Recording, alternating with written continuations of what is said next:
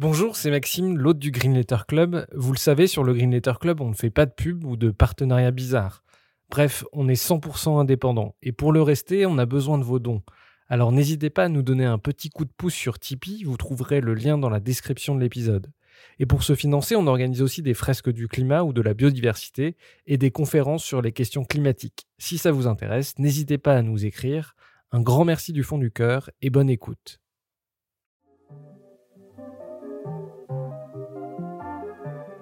Bienvenue dans le Green Letter Club, la chaîne qui décortique les grands sujets écologiques. Aujourd'hui, nous allons parler de la répression des mouvements écologistes, surveillance démesurée, intimidation fréquente ou procès disproportionné. Depuis quelques années, les militants écolos sont épiés par les renseignements, malmenés par la police et sévèrement traités devant les tribunaux.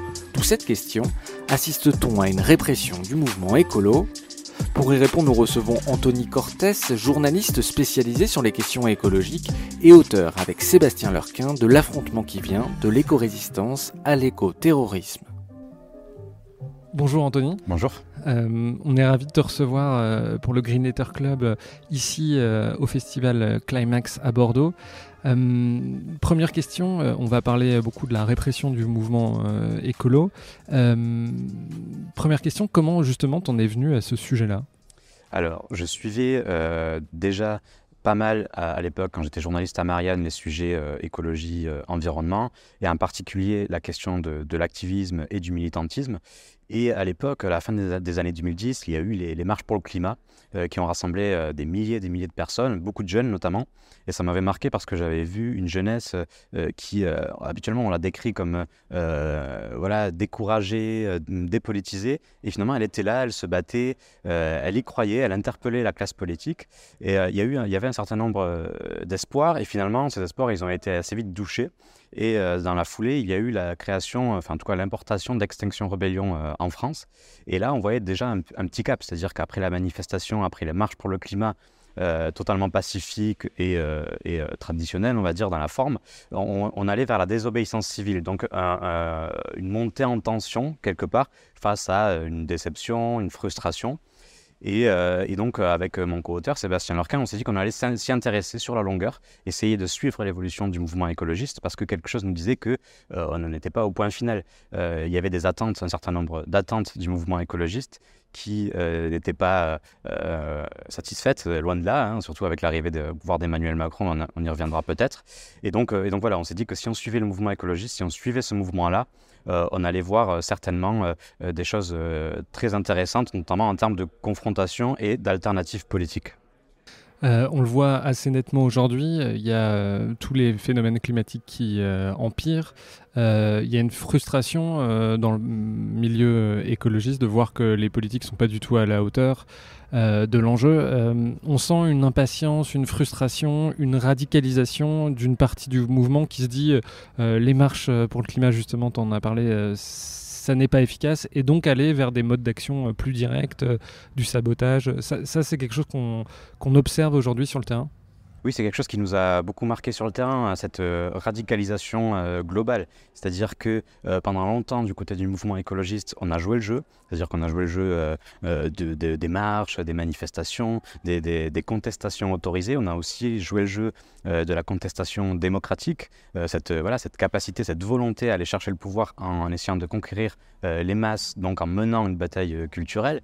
Mais malgré tout ça, malgré cette possibilité de jouer le jeu, on voit que euh, on se heurte à certaines limites. C'est-à-dire que euh, malgré, euh, malgré les, constats, notamment portés par, par le GIEC, les rapports s'enchaînent tous plus alarmants les uns que les autres. On, nous dit régulièrement qu'il manque un certain nombre d'années, trois ans notamment il y a, il y a quelques mois, pour qu'on passe certains caps irréversibles. Et malgré ça, malgré la prise de conscience aussi dans la population, le pouvoir politique ne bouge pas. Donc oui, on observe des, des militants écologistes qui perdent patience et qui se disent euh, maintenant, il va falloir euh, montrer les muscles quelque part et aller défier ce système qui ne veut pas nous entendre et qui ne veut pas se remettre en question. Alors tu parlais euh, des marches pour le climat, on en a aussi parlé tout à l'heure, mais c'est vrai que ça, ça a été un cap, mais ça n'a pas été le seul. Il y a aussi eu un certain nombre de déceptions liées à l'arrivée au pouvoir d'Emmanuel Macron, parce qu'Emmanuel Macron, quand il est arrivé au pouvoir en 2017, il voulait quand même se montrer comme une sorte de leader du monde vert. On se souvient de Make Planet Great Again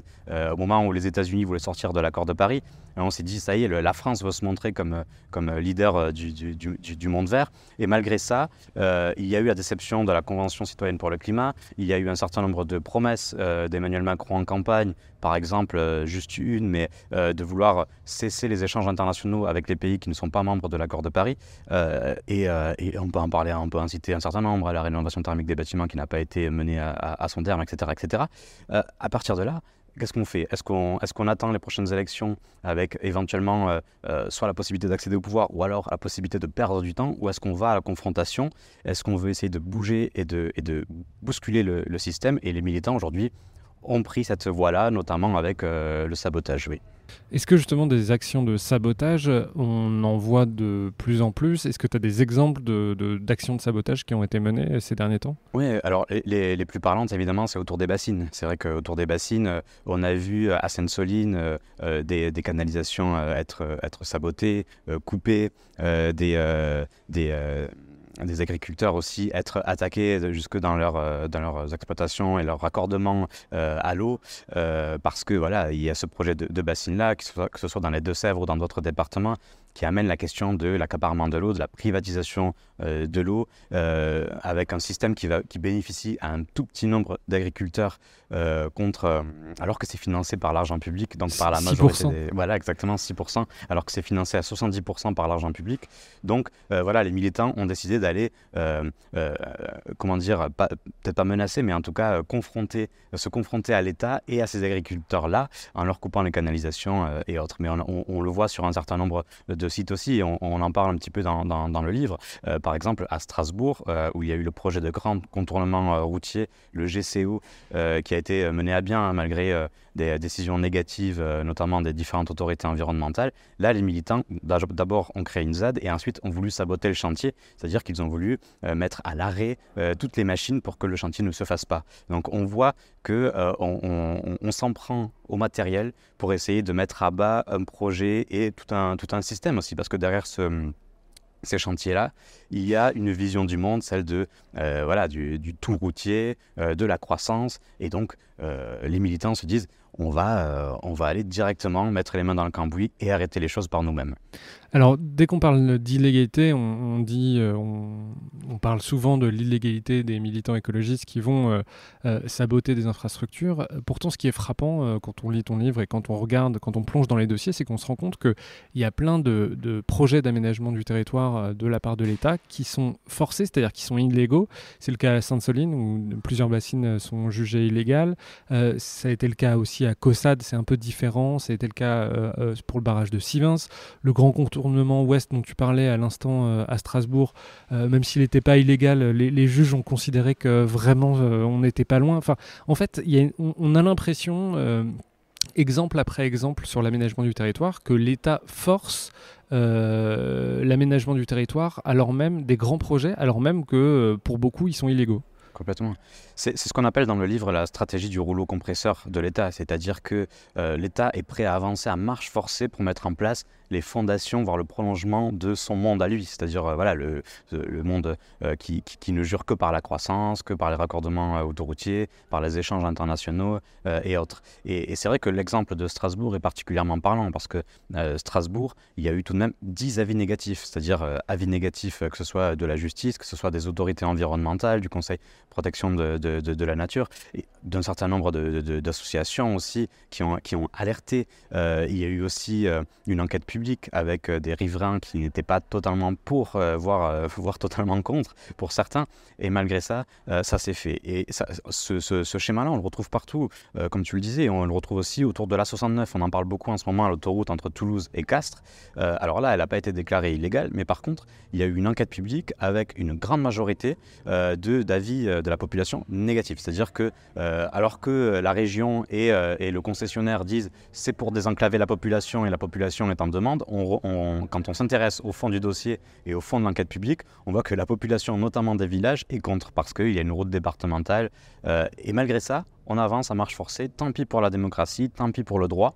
Et d'ailleurs, c'est une vraie logique. Hein. Enfin, on, pourrait se dire peut-être qu'un certain nombre de représentants de, la majorité peuvent dire en fait on le fait de, bonne foi, ou alors c'est des cas anecdotiques et symboliques. Mais non, en fait c'est tout un système parce qu'on s'est intéressé notamment au texte de loi porté par la majorité. il y en a deux en particulier, la loi ASAP et la loi d'accélération des énergies renouvelables, qui ont une volonté, c'est réduire les espaces de concertation et réduire les délais euh, d'enquête environnementale. Tout ça pour aller plus vite, tout ça pour contourner euh, toutes les, modalités légales pour mettre en place ces, projets, euh, le plus souvent portés par des partenaires privés. Donc, à partir de ce constat-là, euh, parce que ce constat-là, nous, on l'a fait pour notre livre, mais les, militants écologistes le font depuis un certain temps, euh, bah, forcément, ils envisagent euh, une radicalité. Et d'ailleurs, c'est le président de France Nature Environnement qui nous le dit, qui est une structure plutôt modérée. Hein. Ce n'est pas, pas non plus les soulèvements de la Terre qui veulent aller vers le désarmement. Eux, pas du tout. Ils sont plutôt dans le recours juridique.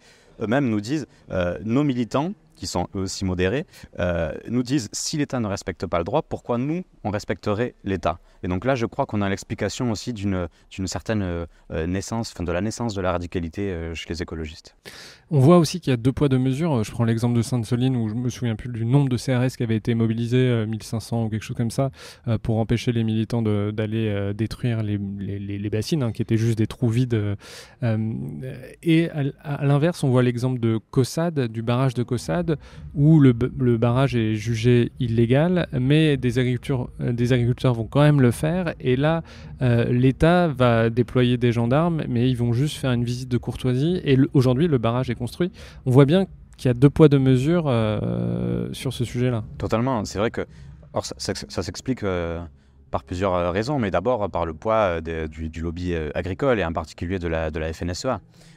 c'est vrai que bah, aujourd'hui, l'État considère les mouvements écologistes d'abord comme un ennemi du système qu'il tente de mettre en place, du modèle de société qu'il veut euh, promouvoir. Et puis ensuite, oui, euh, l'État a certains alliés euh, du côté de la FNSEA. Et d'ailleurs, de ce côté-là, de ce point de vue-là, la dissolution des soulèvements de la Terre dit aussi quelque chose. Parce que derrière cette dissolution-là, il y a aussi la pression de la FNSEA, notamment de ses représentants, qui, ça c'est plusieurs, j'ai plusieurs sources qui me, qui me l'ont dit, mais je crois que c'est aussi, ça a aussi été publié dans différents médias, ont fait pression du côté de l'exécutif en disant si, si vous, si vous n'allez pas vers la dissolution des soulèvements de la terre, on va aller vers des représailles euh, qui vont être organisées par les agriculteurs euh, eux-mêmes et donc une confrontation euh, violente. Ils ont réussi à l'obtenir alors que cette dissolution-là n'était pas fondée sur, que ce soit sur le droit ou, sur, ou, sur, sur, la forme. D'ailleurs, on l'a vu avec la décision du Conseil d'État. Mais, mais, oui, donc deux poids, deux mesures parce que voilà, la FNSEA est ultra puissante. C'est plus qu'un contre-pouvoir aujourd'hui. Et donc à côté, forcément, les écologistes sont, sont, sont pris en tenaille par ces deux, euh, par ces deux euh, opposants. Alors, ce qui est très intéressant, et vous le documentez bien dans le livre, c'est qu'on sent une forme d'acharnement policier et judiciaire euh, sur les mouvements écologistes. Tu montres à différents endroits que les militants sont harcelés par la police, par la justice, pour empêcher qu'ils se réunissent. Dans certains cas, il s'agit de multiplier des contraventions futiles. Tu dis même que le procès, c'est la peine. Euh, est-ce que tu peux nous expliquer, nous donner des exemples justement de, de, ce harcèlement des militants?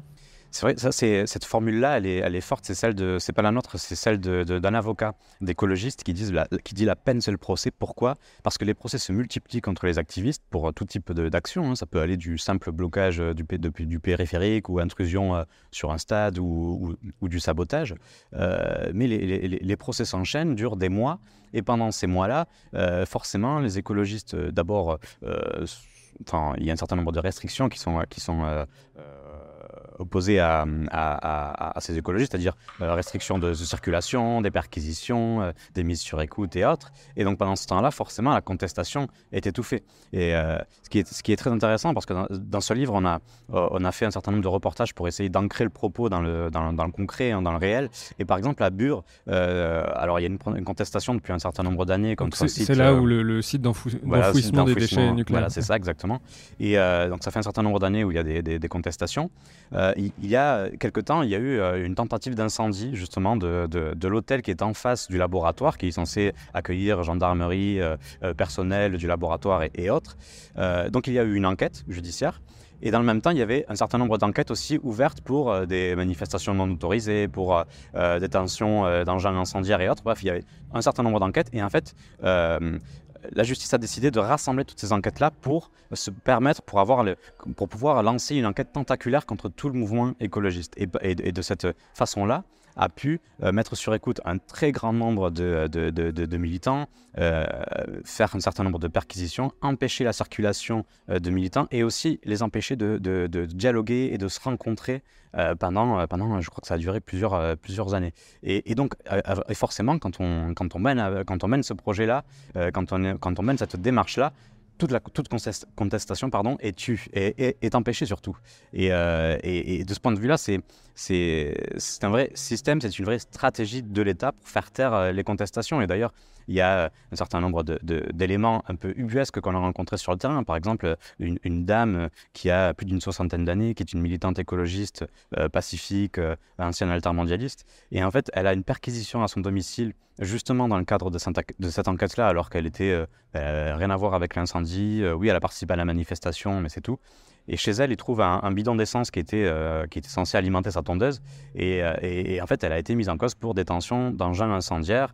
Euh, et, voilà, et on l'a soupçonné d'actes violents, voire presque d'actes éventuellement terroristes. Donc c'est là où on voit que l'État considère le mouvement écologiste comme une menace qu'il faut faire taire. Pas une menace parce que, parce que la dangerosité est forcée, mais parce que le mouvement écologiste défend un monde qui va à rebours de celui que l'État veut défendre.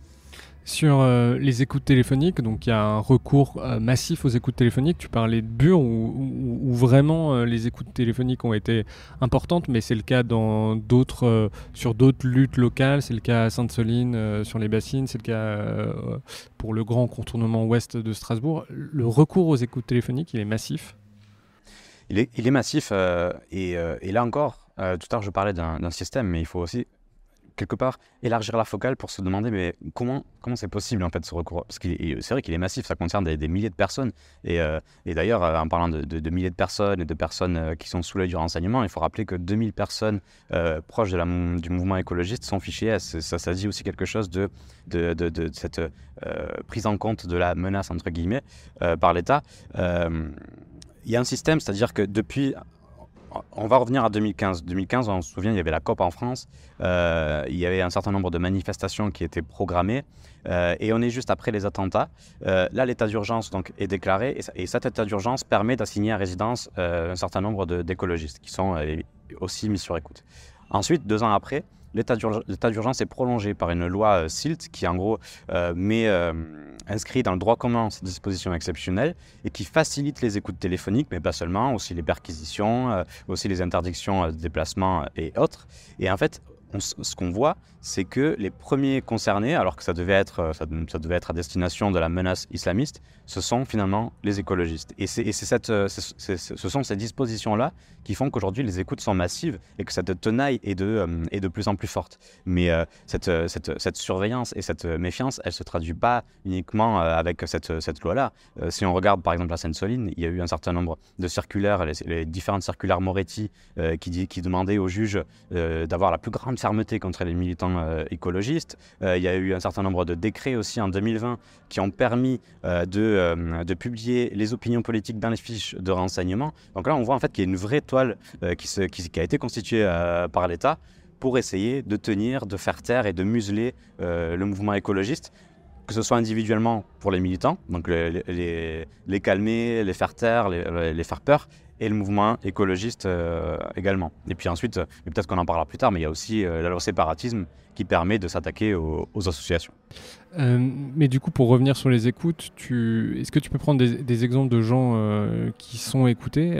Il y a tous les leaders de ces luttes très locales, mais je, crois que tu dis dans ton livre qu'il y a à peu près 80 000 écoutes sur le, sur le cas de Bure. Enfin, c'est, on n'est pas dans la surveillance ciblée d'un individu extrêmement dangereux, c'est vraiment un recours indiscriminé quasiment oui, totalement. Et euh, c'est vrai que c'est démentiel quand on, quand on voit ce nombre d'écoutes. Et d'ailleurs, euh, il y a euh, plusieurs agents du renseignement et de la gendarmerie qui nous disent toute façon, on ne pourra même pas les écouter. Il y en a tellement, c'est pas possible. Mais quand on leur, on leur demande à ces agents-là, mais pourquoi?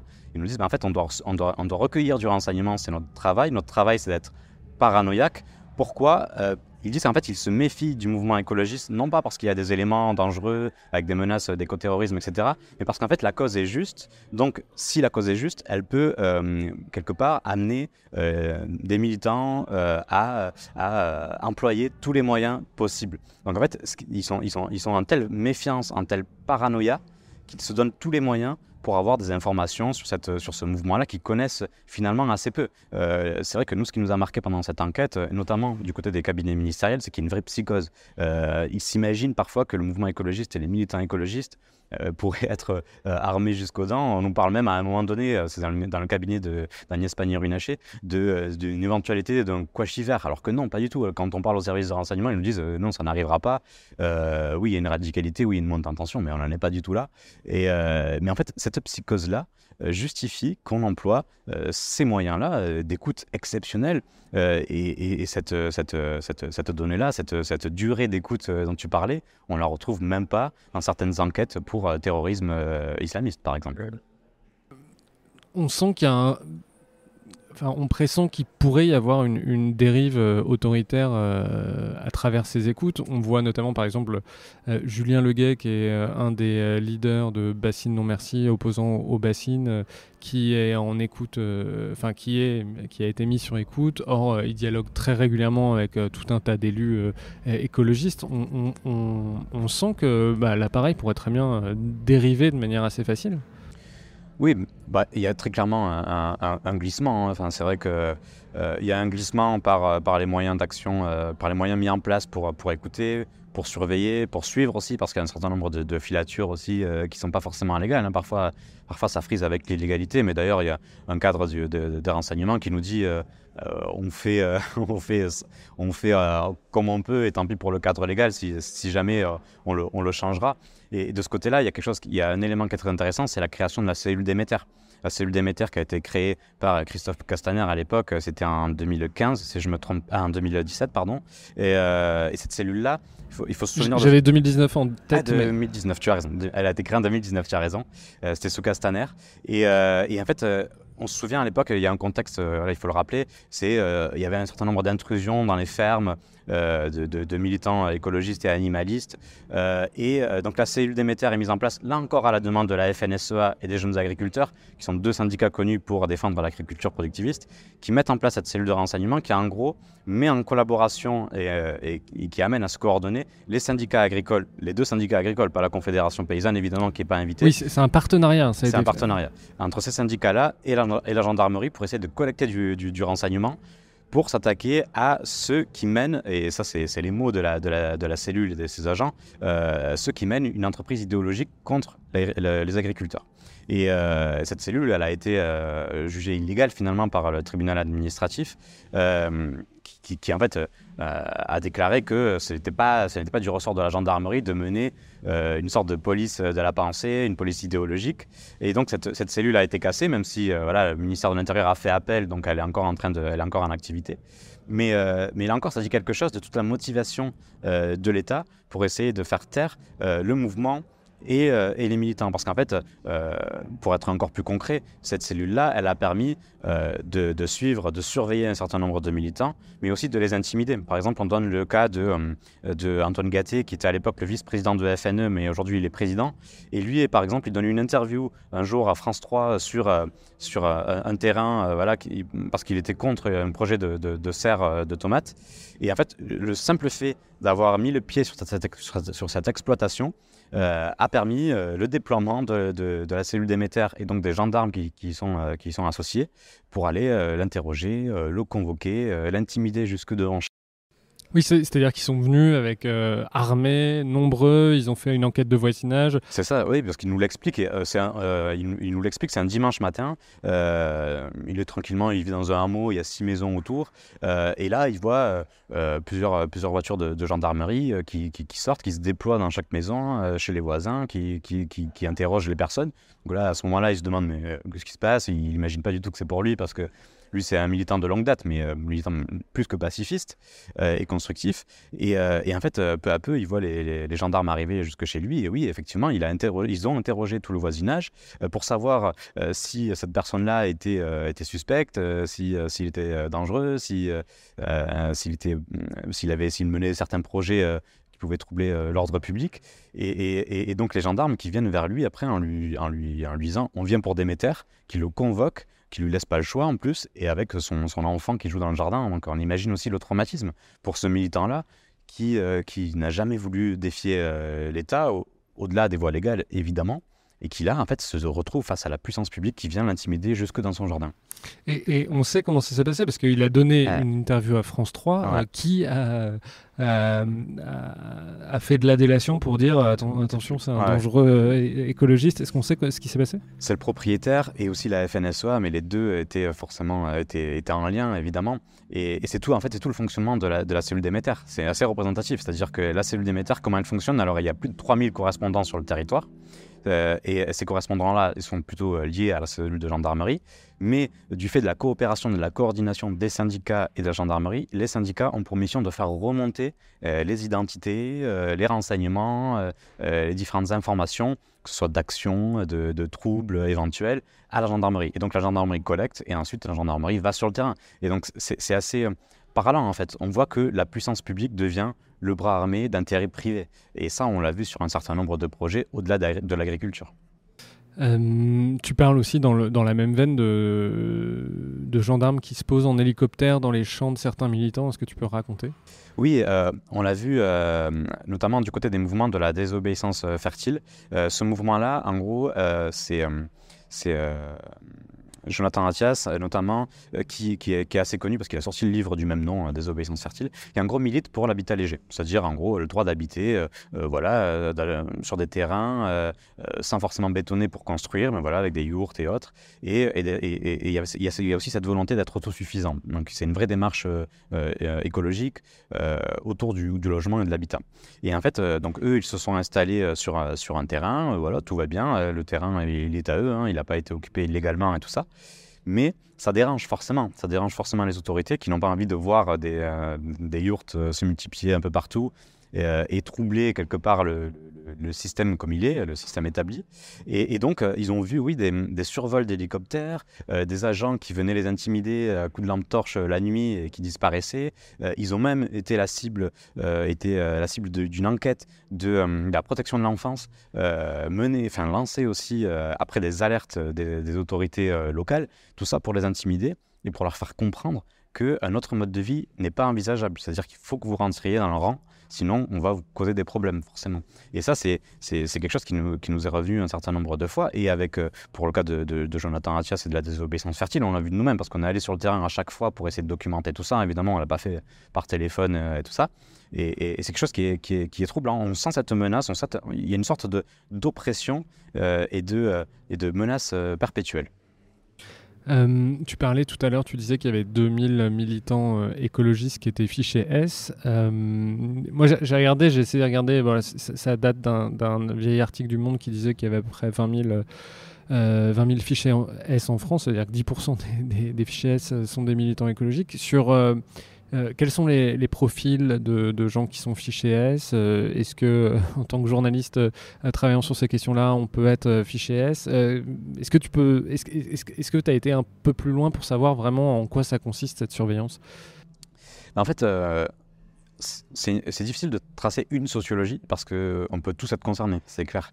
d'abord, évidemment, les premiers concernés, ce sont ceux qui viennent plutôt de l'ultra-gauche, qui, qui, sont connus pour avoir, pour, pour, pour militer pour euh, un engagement plus offensif, disons, parfois, euh, parfois en promotion de la violence, euh, donc ils viennent de mouvements anarchistes, anticapitalistes, libertaires et autres, et qui se sont raccrochés à l'écologie dernièrement parce que c'est la lutte du moment et aussi parce que l'écologie se convertit peu à peu dans une lutte anticapitaliste.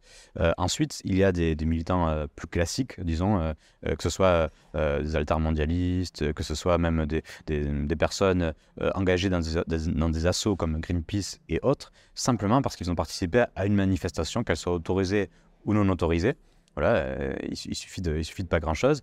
Et, ensuite, oui, évidemment, des simples citoyens, euh, il n'y a pas besoin en fait, d'être coupable d'une action en particulier, et parfois même signer une pétition dérangeante ou un petit peu plus offensive.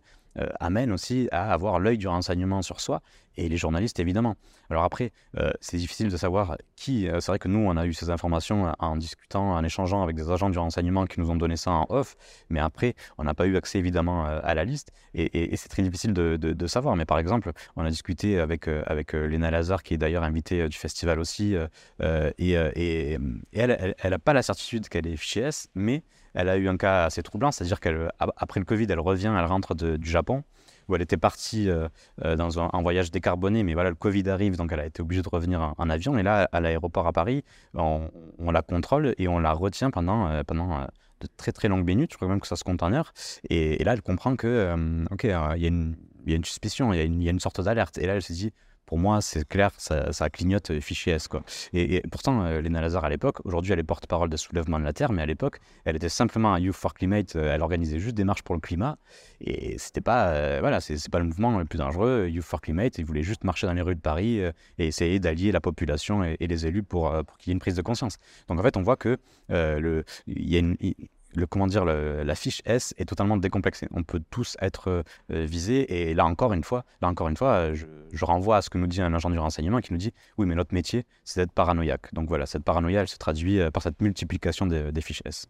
Euh, justement, euh, chez les services de renseignement, qui est-ce que vous êtes allé voir comme, euh, comme, service Quel niveau hiérarchique Et grosso modo, qu'est-ce qu'ils vous disent sur ce mouvement écolo? Est-ce qu'ils ont peur de, des sabotages? Est-ce qu'ils ont peur d'attentats? Est-ce qu'ils ont... Enfin, voilà.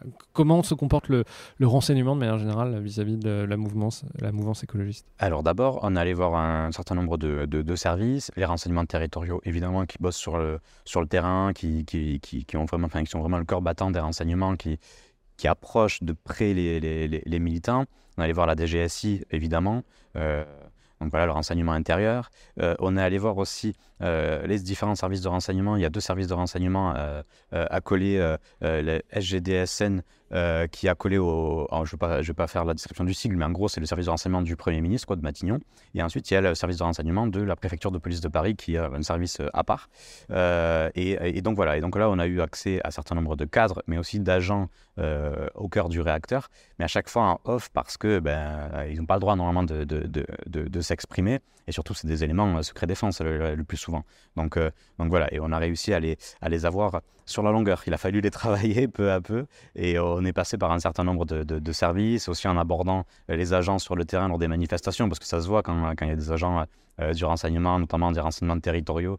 Euh, quand on est sur une manifestation sur un même territoire, trois, quatre fois d'affilée, on les retrouve et forcément après, on, peut, on, peut, on peut échanger comme ça. Mais voilà, il a fallu travailler le terrain, il a fallu le travailler au corps pour qu'on discute avec eux qu'on puisse discuter avec eux.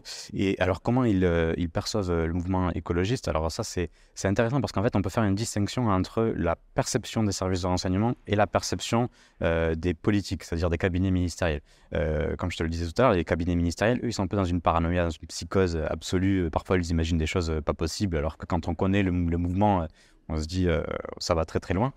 Par contre, du côté des services de renseignement, là, c'est différent parce qu'il y a une méfiance, ça c'est clair. Et parfois même, on parle de comme je le disais tout à l'heure, de notre métier c'est d'être paranoïaque, mais il n'y a pas de psychose, c'est-à-dire que ils connaissent le mouvement, ils connaissent la tradition pacifiste. Euh, ils se disent qu'aujourd'hui, on n'en est pas à l'écoterrorisme, comme le dit euh, Darmanin. Hein, euh, on n'en est pas du tout à des gens venus faire la guerre, comme le dit Macron aussi. en revanche, ils, disent voilà, nous, notre rôle, c'est d'être vigilant aussi. Donc, d'essayer de voir s'il n'y a pas une montée en tension, une radicalité qui peut un jour nous amener à un tel niveau d'exaspération et de désespérance qu'on puisse en arriver à, ce, à ces actions-là un peu, un peu désespérées. Et les services de renseignement, ils nous, pour, justifier cette vigilance, ils nous parlent d'un cas, par exemple en Allemagne en 2021, une tentative d'attentat contre une gigafactory Tesla.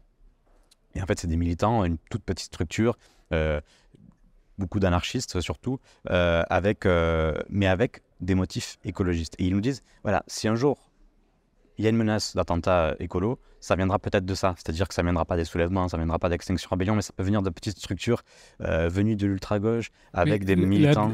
Qu'est-ce que, pourquoi tu parles d'attentats? Est-ce qu'on n'est pas toujours dans la logique de sabotage? Enfin, En tout cas, euh, quand on discute avec euh, les activistes dans le mouvement écologiste, l'idée, la, terminologie, c'est de vouloir saboter, c'est de vouloir empêcher de détruire la vie, mais c'est pas du tout de s'attaquer aux personnes. Le cas de la Gigafactory, c'était c'était quoi exactement? Alors, tu as totalement raison de, mentionner ça parce que c'est vrai que c'est la ligne rouge, euh, ça, la, à la vie du côté du mouvement écologiste. C'est vrai que la Gigafactory Tesla, ce cas-là, c'était une, volonté d'incendier l'usine. Donc, il n'y avait pas la volonté de, de, tuer. Donc, mais, mais ça, c'est intéressant parce que, que ce soit du côté de la machine d'État ou du mouvement écologiste et des citoyens, il y a une différence de définition entre ce qu'on. Enfin, voilà, autour du terrorisme, en fait. C'est-à-dire que si on prend la définition du terrorisme avec un peu de distance, on se dit que c'est tuer avec un motif politique. Donc aujourd'hui, ça, on n'y est pas aujourd'hui, et pour moi, on n'y sera jamais. Mais, euh, mais pour, euh, pour l'État, la destruction matérielle, pour eux, c'est euh, du terrorisme, en fait. donc voilà, c'est difficile de, coordonner, enfin de se coordonner, qu'on soit dans un camp ou dans un autre, pour, autour d'une définition commune. Mais en tout cas, les services de renseignement, eux, craignent quelque chose comme la Gigafactory, c'est-à-dire que euh, voilà, on, essaie de faire exploser une, usine, euh, en fait un peu comme ce qui se passe autour des antennes 5G, avec un certain nombre de destructions, et là qui viennent plus de mouvements plus clandestins, euh, c'est, c'est, pas vraiment le, mouvement écologiste identifié, mais ils craignent voilà, ce genre de, ce genre de, choses, quelque part des, des, représailles contre les représentants d'intérêts privés qui saccagent, qui saccagent la planète. voilà, en, en, fait, ce qu'ils ce qui craignent surtout, c'est, c'est le c'est la poursuite d'un mouvement qui conteste déjà, c'est-à-dire l'écologisation des radicaux et la radicalisation des écologistes, et qu'ils se retrouvent au sein de petites structures, de petites cellules qui iront mener des actions euh, plus, euh, plus violentes. Mais, mais ils ne craignent pas que les soulèvements ou qu'Extinction Rebellion ou autres structures connues euh, passent, passent au, cran, au cran supérieur quand on regarde, il y a parfois des méthodes de barbouze qui sont utilisées. Euh, on voit des caméras qui sont planquées, on voit des traceurs GPS. Tu parlais de filature. Est-ce que tu peux nous donner des exemples concrets euh, Qui euh, a été pris en filature Chez qui on a mis des caméras bah, Pour la filature, ce qui nous a marqué, c'est encore une fois le cas de, de Bure. C'est-à-dire qu'à chaque fois qu'on parlait à un militant de Bure, il nous racontait voilà, je vais au supermarché, je vais faire mes courses, euh, j'ai 50 ans, je vais voir mes, je, vais voir mes petits-enfants. Euh, ben, il y avait une voiture banalisée derrière.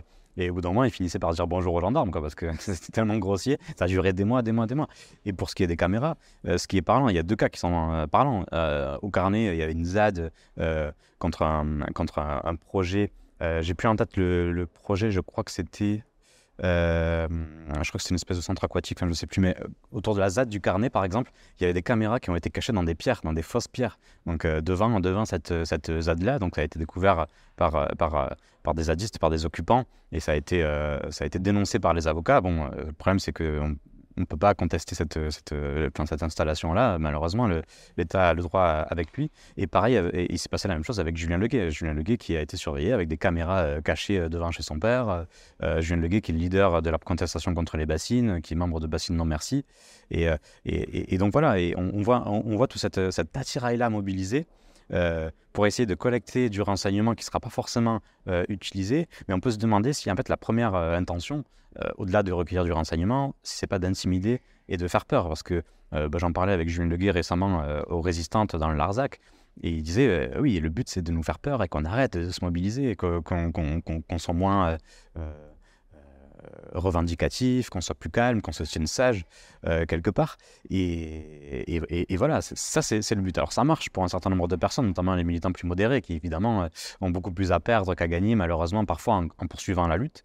Mais je crois qu'aujourd'hui, on est à un tel niveau d'urgence, de frustration et de rage aussi quelque part, parce que quand on voit tout ça, c'est-à-dire l'inaction, l'urgence, la provocation, que ce soit dans les mots, ou, euh, ou euh, par, la, mise en place de dispositifs normalement liés à l'antiterrorisme, euh, alors qu'on mène une lutte pour l'intérêt général, forcément, on n'a pas forcément envie de s'arrêter là. Et, c'est vrai que c'est ce que nous disent les, écologistes quand on les rencontre. On ne s'arrêtera pas là, tant pis pour l'intimidation de l'État.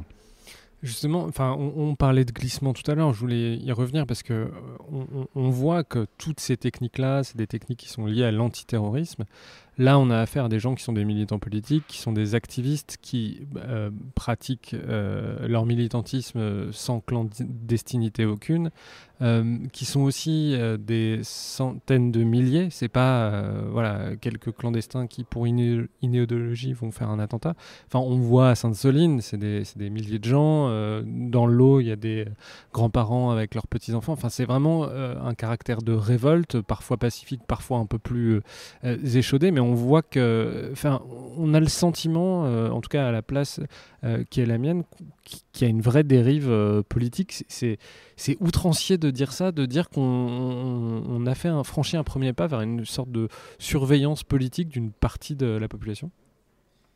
C'est, ça, en fait, j'ai l'impression que on n'essaie pas de s'en prendre à une menace, mais on s'en prend à une façon de penser, à une façon de, de, de, voir le monde, de, penser les échanges euh, commerciaux euh, ou, ou, le rapport au vivant. Et c'est vrai que mais par exemple, la dissolution des soulèvements de la Terre dit, quelque chose aussi euh, de, de, de, cette dérive. Qui a été annulée juste parce Qui a été annulée voilà, par, le, par le Conseil d'État. Euh, le jugement définitif arrive en octobre, mais pour l'instant, c'est annulé. Cette dissolution-là, elle dit aussi quelque chose. C'est-à-dire que, alors effectivement, les soulèvements de la Terre, ils ont voulu euh, avancer d'un cran, c'est-à-dire mettre le désarmement, ce qu'ils appellent le désarmement, c'est le sabotage, en avant comme un boîte d'action potentiel. mais derrière les soulèvements de la Terre, il n'y a pas euh, que des radicaux, entre guillemets, comme le montre le, ministère de l'Intérieur. Il y a, en fait, derrière le soulèvement de la Terre, euh, le soulèvement de la Terre, quelque part, c'est une sorte de plateforme où tout le mouvement écologiste se retrouve.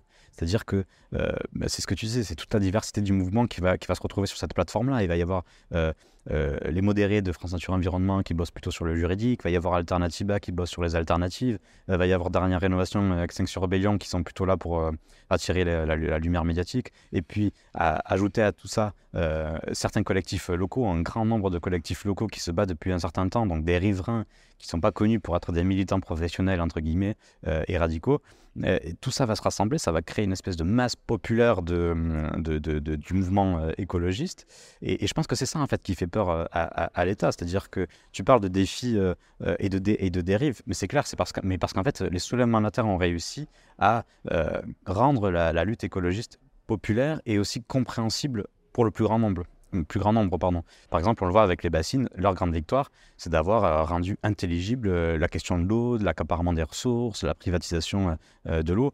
Euh, C'était pas dit, mais ils ont réussi à faire comprendre à tout le monde qu'on soit, qu'on soit membre dans une famille, enfin chef de famille ou je ne sais, je ne sais quoi, je ne sais pas comment on peut appeler ça, simple citoyen, militant, chef d'entreprise ou autre, qu'en fait on a à gagner à s'engager euh, pour la protection de la ressource et à défendre euh, le vivant. Donc, euh, et, ça, je crois que c'est ce qui, effraie l'État, c'est qu'en fait, cette, puissance-là, ce mouvement-là, se transforme en vague et en déferlement, et donc forcément, il essaie d'agir à la racine et de couper court au mouvement. C'est un peu la bascule qu'on est en train de vivre depuis quelques années. On en parlait un petit peu tout à l'heure, où, au début, les revendications, euh, enfin, il y a une dizaine d'années, les revendications écologistes étaient très généralistes, des marches pour le climat, demandant au gouvernement de changer ses pratiques. Aujourd'hui, on voit une bascule. On a l'impression que les activistes comprennent que ces revendications ne fonctionnent pas et qu'il y a un militantisme beaucoup plus local, où on voit par exemple euh, les le soulèvement de la Terre, mais la, la, carte euh, terre de lutte, euh, où on voit 500 euh, points de crispation sur le terrain, contournement à Rouen, à Strasbourg, l'autoroute à Castres. Enfin, on, a l'impression que l'activisme politique écologique, il est en train de s'ancrer très localement, là où il y a quelques années, on avait une impression plus diffuse et qu'il était beaucoup plus généraliste. Totalement. Bah, c'est vrai qu'il y a quelques années, on, espérait encore changer les choses par l'État, par la conquête du pouvoir notamment. Et aujourd'hui, on se dit, bon, bah, on va aller euh, décentraliser la lutte et on va aller changer les choses au niveau euh, local. Alors, c'est vrai, enfin, tu parles de cette carte-là, mais elle est assez parlante. C'est-à-dire que quand on voit le nombre de projets et de mobilisations, c'est assez impressionnant, que ce soit contre des, des projets euh, autoroutiers, des infrastructures routières, des fermes-usines, des, des, mines de lithium et autres. c'est assez démentiel, mais en fait, je crois que au-delà du, niveau local, qui est qui est parlant et hein, qui dit quelque chose de la mutation du mouvement, il y a aussi la volonté de défier un système dans le sens où, euh, on, arrête de, vouloir rendre l'écologie, de vouloir faire de l'écologie un consensus, et on arrête de vouloir mener une bataille culturelle. Maintenant, on va au défi.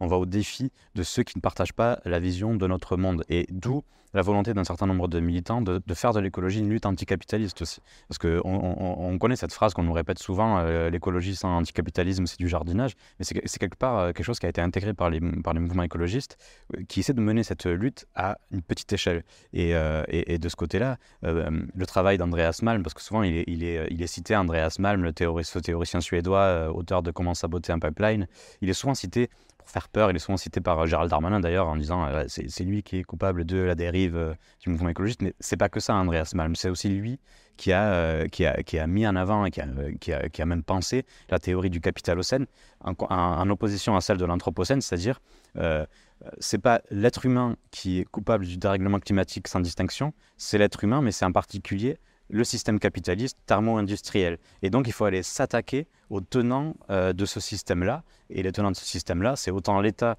qui va euh, mettre en place des grands projets autoroutiers, euh, qui va artificialiser des terres, qui va, qui, va mettre à, terre le, vivant et la biodiversité, que des intérêts privés avec voilà, les pollueurs comme Total, comme Lafarge et, et autres. Et donc, c'est cette volonté d'aller au défi contre les tenants de ce système, où qu'ils soient. C'est-à-dire euh, voilà, qu'ils soient à Dijon, qu'ils soient dans les Deux-Sèvres, qu'ils soient euh, à Perpignan euh, autour d'une usine de bitume. Enfin voilà, c'est vraiment ouvrir tous les, hum, champs de bataille possibles pour défendre le vivant parce que, l'urgence. bon, c'est un avis qui est, biaisé sans doute, mais quand on lit Andreas Malm, en tout cas, on n'a pas l'impression d'avoir affaire à nous un dangereux radical il est souvent un peu euh, diabolisé euh, par une partie du spectre politique, mais qui ne l'a pas lu et qui est... Euh, Totalement. Ce qui est intéressant en lisant Andreas Malm, c'est qu'en fait, il veut rendre l'écologie anticapitaliste, mais il n'appelle pas à renverser le capitalisme non plus. Enfin, D'abord, il appelle à, aller vers une réforme, entre guillemets. Il, amène même des mesures très constructives. et, même si, se dit révolutionnaire, il veut, voilà, il veut, veut pas une révolution violente et brutale.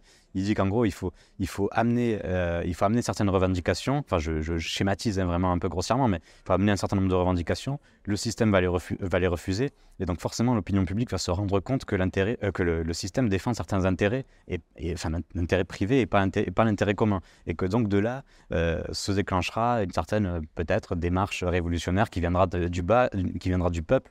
Et c'est, en fait, la, la, la, pensée d'Andreas elle est très complexe. Enfin, on ne peut pas la définir aussi simplement mais c'est là encore une fois intéressant de voir comment l'État se sert de lui pour avoir un épouvantail. Euh, encore une fois, en fait, l'État euh, et les, représentants de l'État, notamment Gérald Darmanin euh, en particulier, usent de cette stratégie-là. C'est-à-dire il faut des épouvantails un peu partout. Il y a Andreas Malm, il y a les soulèvements de la Terre, qui, voilà, parce qu'ils sabotent, sont vus comme des, de, méchants dangereux, et, etc., pour un certain nombre de, de projets. Mais c'est vrai que j'invite tous les personnes qui regardent cet entretien à s'intéresser en, détail à Andreas Malm, parce que oui, c'est pas un dangereux euh, radical. on peut dire qu'il est radical, parce qu'il a une pensée radicale, mais c'est pas un incendiaire, quoi. C'est ça. Il y, a un exemple moi qui m'a frappé dans, votre livre, euh, c'est que tu dis qu'il y a un préfet qui a annulé des subventions euh, à destination d'associations d'Alternativa, d'une association euh, écolo. Euh, est-ce que, tu peux nous parler de cet exemple-là? Parce que justement, on, voit bien que là, ça déborde un peu du cadre simplement de la surveillance d'individus potentiellement dangereux pour la sûreté de l'État, hein, les fiches S, et que là, on va sur un terrain qui est politique. annuler une subvention à une association écologiste, c'est un geste très politique. Totalement. En fait, ça se passe dans la Vienne, euh, en fait, euh, Alternativa organise chaque année euh, un village des alternatives comme partout en France. Et dans ce village des alternatives, il y a eu une formation pour la désobéissance civile, voilà, comme il peut y en avoir partout, hein. il y en aura peut-être même aujourd'hui, enfin voilà. Ouais.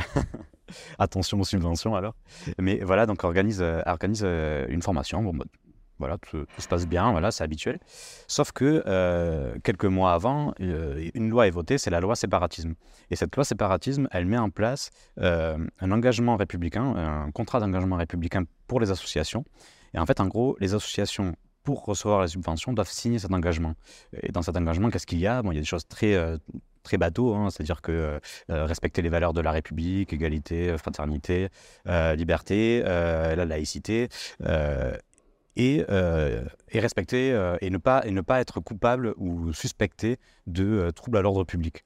Mais derrière cette, cette, cette mention-là de, potentiel trouble à l'ordre public, bah, il n'y a pas de détails, en fait, c'est très flou. Donc en fait, on peut tout mettre dedans, des manifestations, la préparation à la désobéissance civile, les pétitions peut-être, enfin voilà, on peut tout mettre.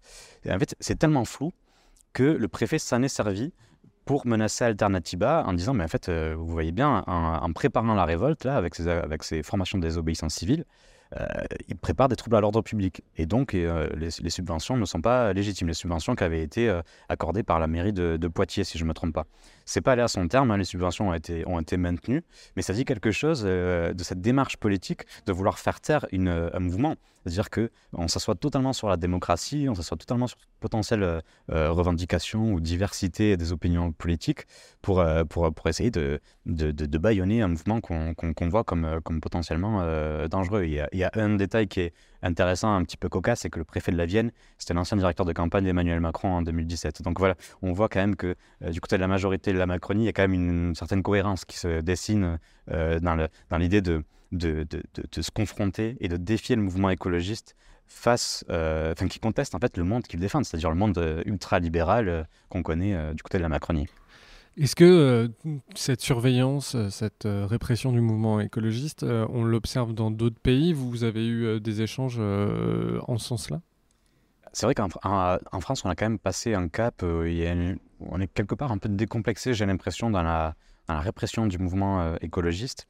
Il y a dans d'autres pays, notamment en Italie et en Allemagne, une, comment dire, une vigilance, mais pas ce point, quoi. Pas ce point. C'est-à-dire qu'en fait, on a un œil là-dessus, en particulier en Allemagne, parce que N2 Golan 2, c'est qui est le mouvement un peu en vogue là-bas, qui avait créé, qui avait lancé notamment le mouvement de contestation contre la réouverture de mines de charbon euh, qui sont un peu les soulèvements de la terre euh, locaux. Oui, on, voit, ils ont envahi les mines de charbon. Voilà, exactement.